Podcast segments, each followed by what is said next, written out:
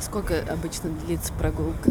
Ну, минут 15. Мы возле прудов ходим, вот где, торгов... где тоже торговый центр лето. Угу. Вот, Сейчас дойдем туда, да, да? да, да, да. А почему не больше 15? Иногда можем зайти в магазин что-нибудь там купить, а так, да, чтобы пройти, чтобы по воздуху и маме тоже в том числе. Дома плохо находиться. Облучение, Wi-Fi, да и духота.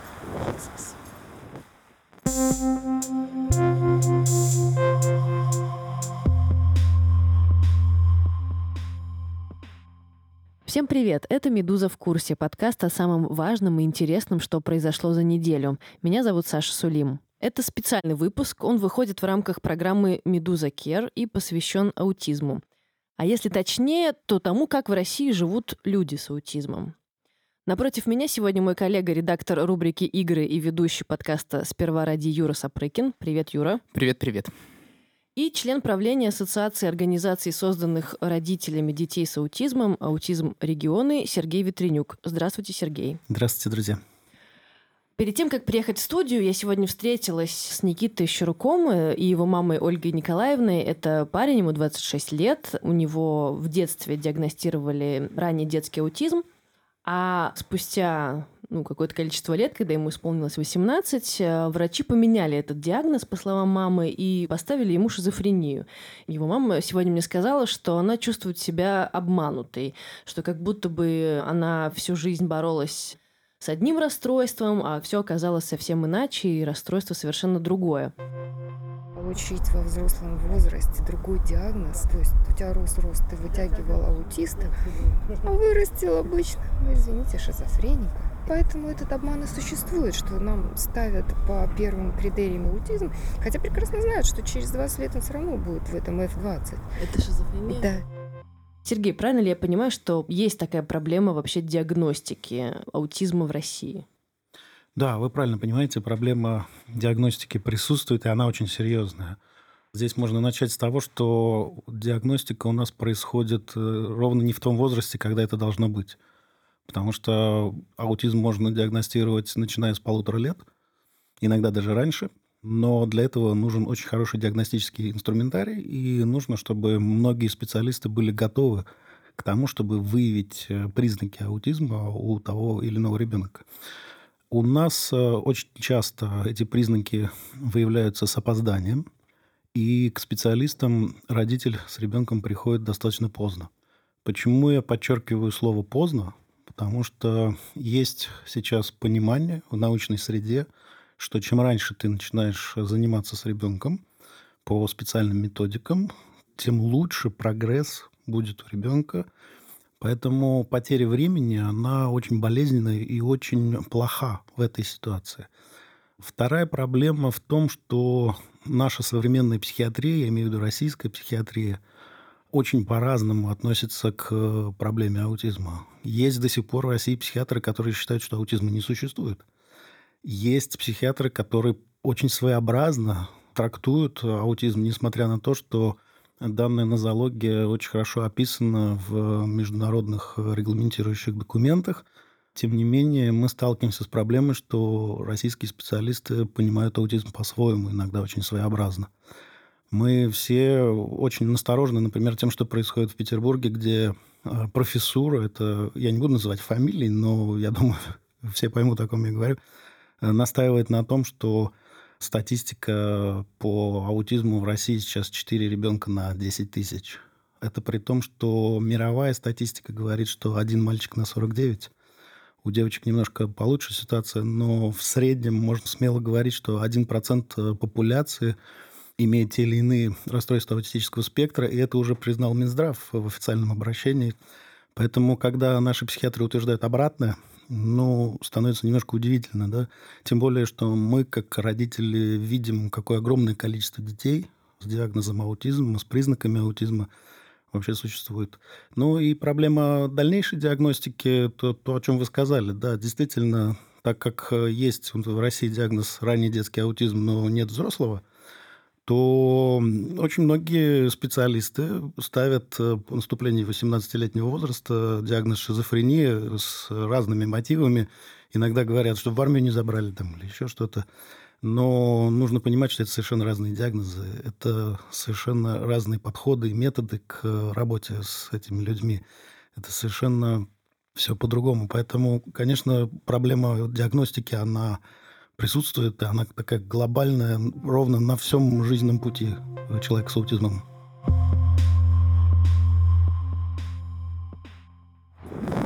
Ну вот сейчас, смотри, ты идешь без, без мамы, не держишь ее. Не, не держу. А, то есть ты не всегда держишься все-таки за маму? Нет, ну, нет. Мне хотелось бы, конечно, самому бы хоть раз прогуляться, но как-то не получается, как-то руки не доходят. Прогуляться может кончиться весьма плачевно. Сергей, а как зовут сына? Глеб? Глеб, а Глеб э, в какой-то вдруг это произошло с ним? То есть это была какая-то точка, после которой вы начали замечать, или это постепенно происходит? Ну, вы знаете, я не помню того дня, когда вот произошел щелчок, да, и что-то произошло. Мы с супругой помним, что до примерно полуторалетнего возраста ребенок развивался нормально, и ничего странного с ним не было. Потом мы начали замечать определенные особенности. А можете чуть подробнее рассказать, на что вы обратили внимание, как это выглядело? Первое, что замечают, это отсутствие зрительного контакта. Отсутствие указательного жеста. То есть, если ребенок не реагирует на указательный жест, когда вы показываете «смотри», или наоборот, когда он указывающий жест не использует, чтобы задать какой-то вопрос или продемонстрировать свою заинтересованность.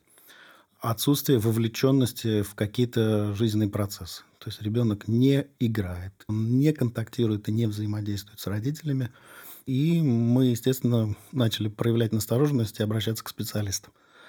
Но так как это было уже много лет назад, тогда наша система еще хуже диагностировала аутизм. Фактически, когда мы ходили по специалистам, нам говорили, ну что вас настораживает? Мы говорим, ну вот ребенок не говорит. Они говорят, ну это же мальчик, он ну, там, до трех лет заговорит. Вот если в три не заговорит, приходите, да. И вот так до трех лет фактически нас э, отправляли подождать еще, и в итоге это привело к тому, что, конечно, диагноз мы получили достаточно поздно, в три года. То есть даже полтора года это уже довольно большой считается срок э, для ребенка с аутизмом. Ну, то есть это некое потерянное время уже. Я правильно ну, понимаю? полтора года я могу вызвать критику, потому что в основном от полутора до двух называют. Но, возможно, поставить красные флажки, как мы это называем, когда есть определенные признаки и когда за ребенком нужно наблюдать. Вот в полтора года флажки поставить уже можно. Правильно ли я понимаю, что если есть этот диагноз, то дорога каждая минута, каждый день и каждый месяц? Вы абсолютно правильно понимаете. Есть а, определенная платформа, есть определенное а, научное течение, которое занимается как раз разработкой методов работы с детьми. Называется это прикладной анализ поведения. В рамках а, этого подхода, в рамках современных методов диагностики – все специалисты однозначно говорят, что чем раньше начать заниматься с ребенком и чем интенсивнее начать заниматься с ребенком по специальным методикам, тем э, выше вероятность, что данное расстройство будет компенсировано. Есть э, специальные тесты, которые позволяют определить, имеются ли у ребенка аутистические признаки, да? то есть имеются ли у него какие-то черты, которые должны вызвать настороженность. Эти инструменты есть в интернете, то есть любой родитель может э, зайти, допустим, на сайт autism.help, пройти этот тест, чтобы понять, стоит ли ему тревожиться. Это первый шаг. Второй – обратиться к специалистам. Лечили вы от чего? Ну, ранний детский аутизм. А, то есть ему поставили, поставили. Никите поставили сразу? Сразу, моментально, потому что ни на имя не отзывался, никакие требования не выполнял, не разговаривал. Его наблюдали, мы обратились в три, а год наблюдали, лечили. И потом, когда убили ему все, у него аллергия, поджелудочная, ацетон, вот, поставим вам, вашему ребенку инвалидность по совокупности. Но официальная будет психиатрия, потому что она идет первой. Так мы получили сына в 4 года. В 96 году сына инвалида. Никто не, не сказал, что это будет потом в 26 совсем другой диагноз. Я еще вспомню Никиту вот Щурука, с которым я сегодня пообщалась. Его мама рассказывала о том, что ему первые годы жизни э, прописывали какие-то очень сильные э, препараты, которые очень серьезно посадили ему организм. То сейчас у него есть прям проблемы со здоровьем, вызванные этими химическими веществами. И уже прозвучало сегодня, что нет таблетки от аутизма. Я уверена, что есть много шарлатанов, которые уверяют родителей, что вот купите нашу таблетку или сделайте наши уколы, и, и ваш ребенок избавится от аутизма. Ну, э, здесь нужно быть достаточно осторожным, потому что можно так категорично заявить, и люди начнут отказываться от медикаментозной терапии вообще. Угу. Да, при том, что ребенку могут требоваться какие-то медикаментозные решения, связанные с сопутствующими заболеваниями. Ну, допустим, у ребенка аллергия. Другой вопрос, что не нужно путать. То есть, э, что мы лечим? Сопутствующие заболевания или мы говорим про аутизм? От аутизма таблетки нет. Сергей, давайте поговорим вообще о понятии аутизм и о понятии расстройства аутистического спектра. Давайте проговорим, что это, как это правильно называть. Аутизм – это, в принципе, расстройство развития. Поэтому называть его болезнью относительно неверно. И это расстройство при правильном подходе компенсируется – аутизма компенсируется с помощью методов педагогического воздействия. То есть с детьми работают педагоги. Что касается понятия расстройства аутистического спектра, про которое вы сказали, то тоже очень правильно э, выражаться именно так, потому что проявление аутизма и симптомы аутизма настолько разнообразны, что как раз специалисты и начали называть это спектром от э, каких-то самых тяжелых до самых легких расстройств. Э, но в этом спектре могут оказаться совершенно разные люди. И есть даже устоявшееся такое понятие, что если вы знаете одного человека с аутизмом, то вы знаете только одного человека с аутизмом, потому что они все очень разные. И в этом плане использование слова «спектр» более правильно. Угу, понятно. Ну, я бы тут зафиксировала, что э, расстройство аутистического спектра — это расстройство психического развития, да, и оно отражается именно на неких коммуникативных проявлениях ребенка. То есть это не значит, что у ребенка какие-то нарушения в мозге, да, или как правильно? Ну, вы правы, да. Органических нарушений да, органических в, в, в мозге нет. Да. Если да. есть органические нарушения, то это немножко уже другая история. Да. Вот. А, да, действительно, это проблема коммуникации, проблема социального взаимодействия. Ребенок не коммуницирует и не взаимодействует с окружающими людьми, либо взаимодействует не так, как э, в обществе принято считать правильным. Да? Поэтому вы правы, да, вы два понятия заложили. Я хотел немного шаг назад сделать и спросить про источник возникновения. Я где-то читал, что по статистике больше людей с аутизмом рождается в мегаполисах. Это вообще как-то связано? Или это миф, и вы первый раз об этом слышите? Вот я не слышал о том, что в мегаполисах э, какая-то другая статистика. Да, у меня таких данных нет. А мы можем какие-то точные мифы сейчас обозначить? Есть, например, миф про то, что вакцина какая-то может вызвать аутизм, который уже опровергли э, несколько раз, но тем не менее некоторые люди все еще, мне кажется, верят в это. Например, очень, такой... очень распространенная теория, гипотеза, назовем это так. Есть даже движение антиваксеров, э, людей, которые против того, чтобы делать прививки. Я не буду говорить правильно, неправильно делают эти люди. Я скажу, что нет научно обоснованных доказательств того, что прививки вызывают аутизм. Возможно, эта гипотеза появилась в силу того, что вот тот регресс, о котором я говорил, когда ребенок развивается нормально-нормально, и внезапно что-то родители начинают ощущать, э, происходит как раз в период э, активной вакцинации. Поэтому многим людям кажется, что вот мы привелись, и вот сразу же с ребенком что-то произошло. Это могут быть совершенно не связанные вещи, и говорить, что вакцины являются причиной, ну, совершенно не следует. Ну, насколько я понимаю, вообще, в принципе, точных ответов на какие-то вопросы, связанные с аутизмом, очень мало. То есть есть некая гипотеза, что это генетическое расстройство, которое каким-то образом, прово... ну, я даже не знаю, провоцируется ли. Уверен, что многие люди еще думают, что так, наверное, родители курили пили, когда что-нибудь такое. Это очередной распространенный миф. Да. Аутизм попадает в абсолютно разные семьи. Совершенно не связан он с э, социальными, культурными, национальными и прочими-прочими различиями, э, пагубными привычками и всем-всем-всем остальным. Ну, давайте меня разберем. Да? Я имею высшее образование. Я кандидат наук. Не страдаю пагубными привычками. Да, занимаюсь э, профессиональной деятельностью, занимаюсь общественной работой. Вроде бы нормальный человек. Но у моего ребенка аутизм. Точно так же, если взять, э, например, правление нашей ассоциации, да, в нем э, пять кандидатов наук. У моих коллег дети с аутизмом. Можно дальше проводить вот подобные параллели. Поэтому это мифы, которые порождают стигмы, и мы стараемся с ними бороться.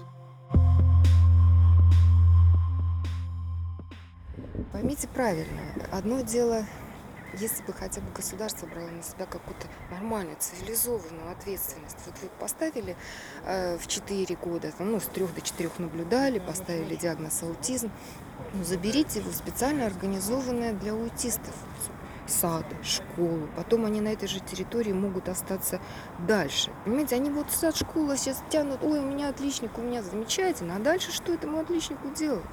Вот если он ни разу на улицу сам не вышел в магазин, не сходил, он не может. Вот мама виновата, вот семья виновата, э, гиперопека. Но если он два раза терялся, я что, должна э, взять, а потом он потеряется и погибнет на улице, скажет, а опять мама виновата. У нас почему-то вот считается, что мама виновата во всем.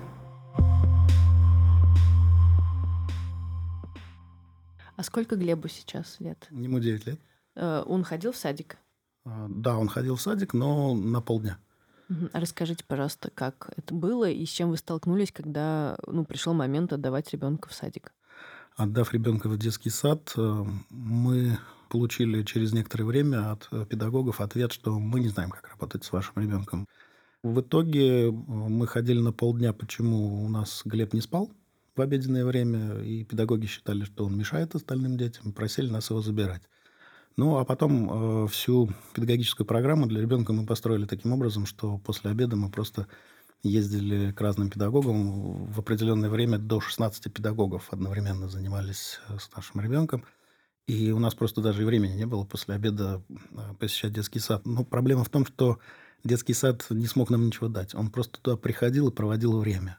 И это время же тратится впустую. Вместо того, чтобы приносить ребенку пользу, мы фактически отдавали его, да, пусть и в дошкольное общество, но оно ему не принесло каких-то полезных э, навыков. Э. То есть вы жалеете, вы жалеете, да, что отдавали в детский сад или нет? Сложно сказать. Я, я был бы больше рад, если бы в детском саду были подготовленные специалисты, которые mm-hmm. смогли бы с ним правильно работать. Вот это было бы здорово. Это как раз э, та работа, которую вместе с коллегами мы сейчас ведем мы стараемся, чтобы в российскую систему образования проникли правильные методы и появились педагоги с правильными знаниями. Вам легко это дается внедрять системы? Нет, это борьба. Ну, то есть вы сталкиваетесь э, с не, чем? Не только я лично, все мои коллеги, все родители сталкиваются постоянно. Ну, например, чтобы пойти в школу, есть э, прекрасная модель, описанная в пособии, которое сейчас рекомендовано Министерством образования. Mm-hmm эта модель называется ресурсный класс. С помощью этой образовательной модели а, ребенок может пойти в обычную общеобразовательную школу, но модель предполагает, что ему будут созданы специальные образовательные условия. И вот э, наши школы очень не хотят этого делать. Что за условия? Создается специальная инклюзивная среда.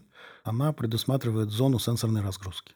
Потому что дети с аутизмом очень быстро могут перенапрягаться эмоционально, и им нужно разгрузиться. Поэтому специальное помещение, где ребенок может попрыгать, побегать, э, как-то отвлечься, чтобы приступить дальше к занятиям, оно необходимо, оно этой моделью предусмотрено. Эта модель предполагает специальную методику, прикладной анализ поведения, которые должны быть обучены все участники образовательного процесса. А ресурсный класс предполагает, что в нем будут учиться только дети с аутизмом? Вы знаете, ресурсный класс а, это немножко другое построение. Дети с аутизмом числятся в обычных общеобразовательных классах. Но если у ребенка по тем или иным причинам не получается, или ему нужна какая-то другая среда для того, чтобы он мог изучать, допустим, математику, то он может э, временно переводиться как раз в ресурсную зону, это отдельный кабинет, где как раз такие условия создаются. Как только ребенок может посещать занятия в своем классе, его обязательно нужно переводить в инклюзивную среду, в свой общеобразовательный класс. Инклюзивная среда, давайте немножко поясним. Это значит, что ребенок с аутизмом развивается, учится, живет вместе с другими детьми. Да, абсолютно правильно. С другими нейротипичными сверстниками. Главное для этого ему обеспечить соответствующие условия. Но, видимо, борьба, которую вы ведете с коллегами, заключается в том, что чтобы обеспечить эти условия, нужны и деньги, и желания. А, безусловно. А, и деньги, и желания, и соответствующие знания. Потому что квалифицированных педагогов очень мало. И школе нужно учить педагогов, направлять на повышение квалификации. Ну и, в принципе, персональный состав на одного обучающегося гораздо выше, чем э, в обычном общеобразовательном классе. Поэтому, да, затратно, проблемно, потому что нужно разбираться в этой проблематике, нужно постоянно поддерживать определенный уровень качества образования, нужно, чтобы были соответствующие супервизии, то есть э, соответствующий надзор за качеством образования. Не каждая школа за это готова браться. Ну, Глеб ходит в школу. Вот вы знаете, удивительная история. Мы ходили по разным школам, э, пытались уговорить администрации создать ресурсный класс, и зачастую получали отказ. Ну, разные были мотивы. Но вот когда мы пришли в ту школу, в которой учится сейчас Глеб, э, мне хватило 20-минутного общения, чтобы представители администрации сказали, да, окей, давайте делать. Хорошо, а за какие деньги это все делается тогда? Э, за средства бюджета школы. Вы сказали, что у Глеба было 16 педагогов, и вас никак не поддерживало государство, то есть не было никаких скидок, за каждого педагога приходилось самим оплачивать, правильно? Практически. Вы знаете, нам э, от государства дали два часа в неделю занятий. Один час психолога, один час дефектолога. Чтобы было примерное понимание у слушателей, интенсивность вмешательства должна э, быть на уровне 40 часов в неделю. Вот представьте, какой объем работы нужно проводить с ребенком, и только настолько эффективное и интенсивное вмешательство может приносить плоды. Вот. А должный уровень и должную интенсивность, конечно, на данный момент родители могут обеспечить чаще всего только самостоятельно. Ну вот в случае вашей школы нашлись бюджетные какие-то средства, получается? Или как так произошло, что вот а, вы знаете, нет, а там здесь есть? главное желание. Вот когда вы сказали, что не хватает денег или желания. Главное желание, потому что нужно четко понимать, что современная редакция закона об образовании предусматривает право ребенка и родителя на инклюзивное образование. Модель, допустим, ресурсного класса рекомендована Министерством образования для использования. И если ребенок, пройдя специальную комиссию, получает заключение, что ему полагается тьюторское сопровождение, то школа обязана предоставить тьютора – и бюджетные средства на это выделяются. Другой вопрос, что очень многие родители этого не знают. И другой вопрос, что очень большое количество школьных функционеров от этих обязанностей уклоняется. В какой класс ходит Глеб? Мы ходим в первый класс. Первый класс, отлично. И сколько человек в ресурсном классе учится вместе с Глебом? Ну, у нас сейчас 8 э, человек. И они все первоклассники или это дети из разных? Эта модель допускает определенные вариации. У нас есть и первоклассники, есть мальчик, который ходит во второй класс, его перевели. То есть модель достаточно гибкая. И вот здесь очень хочется подчеркнуть, что так как э, аутизм очень специфичен у каждого человека и очень индивидуален, нет э, каких-то универсальных программ, нет каких-то универсальных методов. Любая программа для работы с ребенком должна носить индивидуальный характер.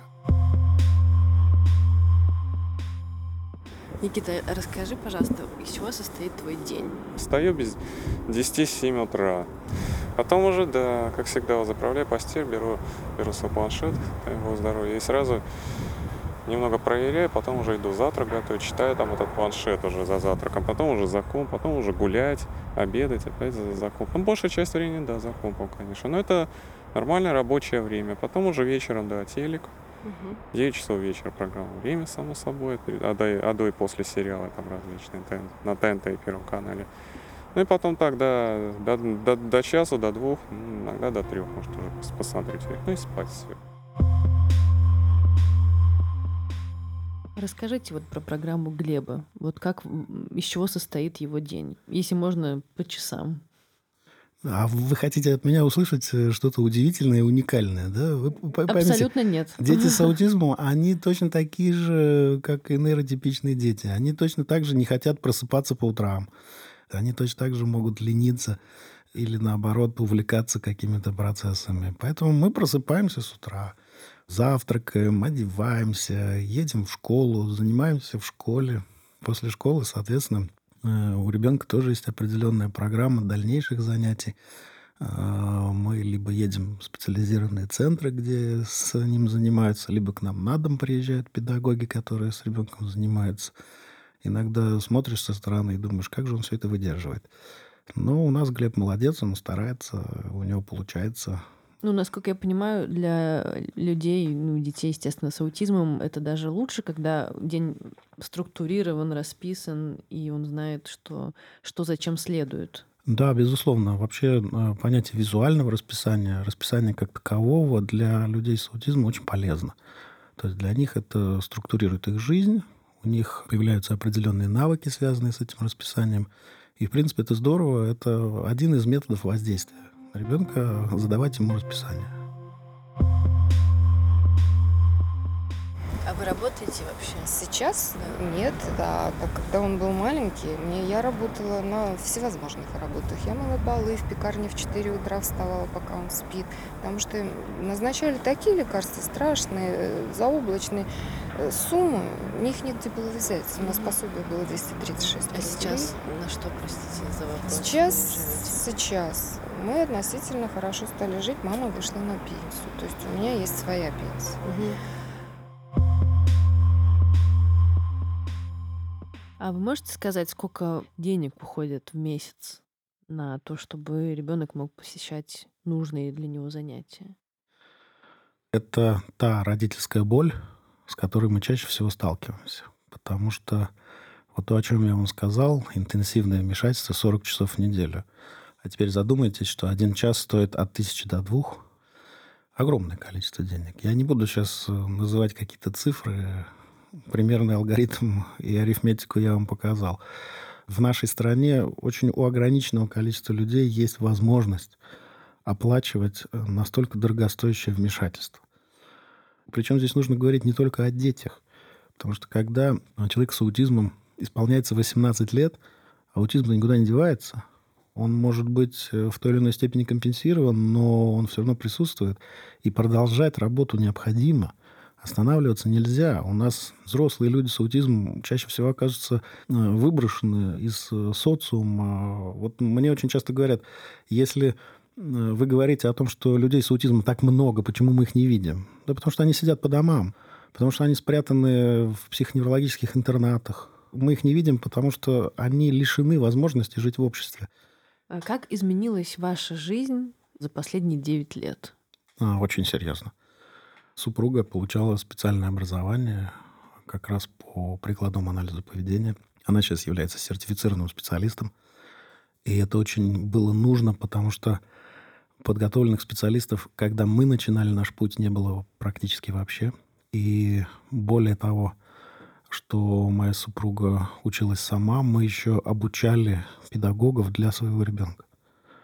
Спасение утопающих в данной ситуации – было делом рук самих утопающих. То есть мы специально тех педагогов, которые готовы были заниматься с нашим ребенком, отправляли учиться и получать новые знания. Я сейчас очень много занимаюсь общественной работой. Ну, то есть ваша жизнь изменилась в том ключе, что вы раньше занимались каждой своей профессиональной сферой, а сейчас она как будто бы ну, посвящена борьбе с стигматизацией аутизма, можно ли так сказать? Но при этом профессиональная сфера осталась. А, то есть вы совмещаете? Большинство наших коллег э, в ассоциации имеют э, профессию и зарабатывают э, средства к существованию, занимаясь своим делом. К сожалению, очень сложно прожить, занимаясь только общественной работой. Поэтому у нас практически все общественники имеют свою профессию и продолжают заниматься профессиональным делом. Включая а, вас? Включая меня, да, я тоже. А, а чем вы занимаетесь? Я предприниматель. А можете рассказать, как могут наши слушатели, например, помочь вам в этом непростом деле? Если говорить в принципе о том, как можно быть полезным людям с аутизмом, то вот буквально недавно была пресс-конференция, где Авдотья Смирнова, президент фонда «Выход», э, очень хорошо высказалась. То есть, если вы парикмахер, вы можете научиться стричь детей с аутизмом. Да? Если вы зубной врач, то вы можете пойти повысить свою квалификацию и научиться правильным подходам и, что называется, лечить зубы детям с аутизмом. И поверьте, у вас выстроится очередь. Если вы работник музея, вы можете организовать э, специальные экскурсии для людей или детей с аутизмом. Такие программы существуют. Это, допустим, музей-экспериментариум в Москве или музей имени Пушкина. Кинотеатры появляются, где организовывают специальные показы для людей с аутизмом, где с определенным подходом создается кинопоказ, и дети с аутизмом, взрослые с аутизмом могут прийти посмотреть тот или иной фильм. Поэтому вы, поверьте, любой человек может оказать помощь.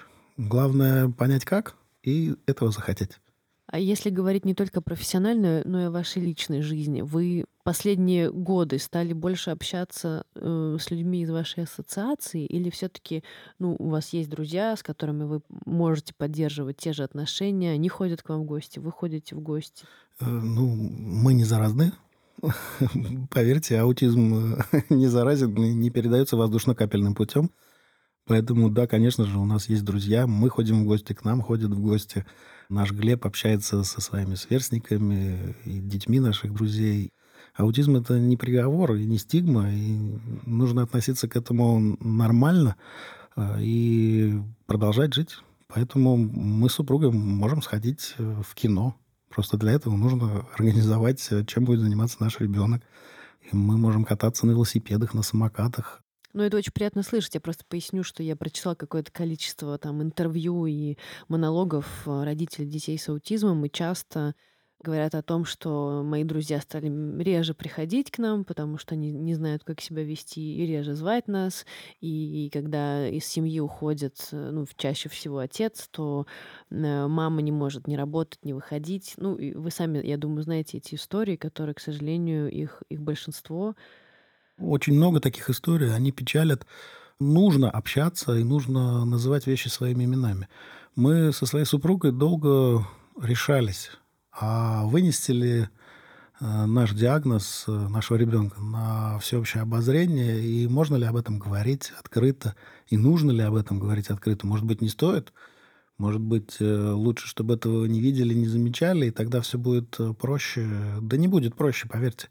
Мы приходим в поликлинику, и если врачу сказать, что у ребенка аутизм, то он уже начинает по-другому относиться. И я вам скажу, что достаточно большое количество врачей уже имеют определенную подготовку, либо ранее встречались с детьми с аутизмом. Если бы мы пришли и молча подсунули ему своего ребенка, ну, поверьте, наверное, реакция была бы немножко другая. А почему ребенок так себя ведет? Поэтому нужно называть вещи своими именами, объяснять, как оно и есть. точно так же своим друзьям коллегам, а, соседям а, и всем остальным. Если ты рассказываешь, как себя вести, как можно помочь, почему он так себя ведет, то в каких-то ситуациях становится проще. И вот когда мы для себя в своей семье приняли решение, что мы этого скрывать ничего не будем, да, во многом наша жизнь упростилась. И многие жизненные ситуации стало решать проще. И объяснять, почему вот в нашей семье именно так, тоже стало проще. Это была «Медуза в курсе», и я ее ведущая Саша Сулим. Мне помогал вести этот подкаст Юр Сапрыкин, ведущий подкаста «Сперва ради». И в гостях у нас был Сергей Ветренюк, член правления Ассоциации организаций, созданных родителями детей с аутизмом «Аутизм регионы». Спасибо вам большое. Спасибо вам, друзья. Спасибо. Ну, то есть, если вдруг проголодался, а мама пошла гулять, ты себе что-нибудь можешь Да, могу сварить, конечно. Ну, у нас есть такие запасы, которые может месяц прожить. Масло, рис, гречка, макароны, детское питание в баночках. Ну, это на тот случай, если маме совсем будет. Или мама совсем не будет. То есть пару недель он не умрет с голоду. Вот. Это уже, уже обговорено, продумано, и он знает. Так живем.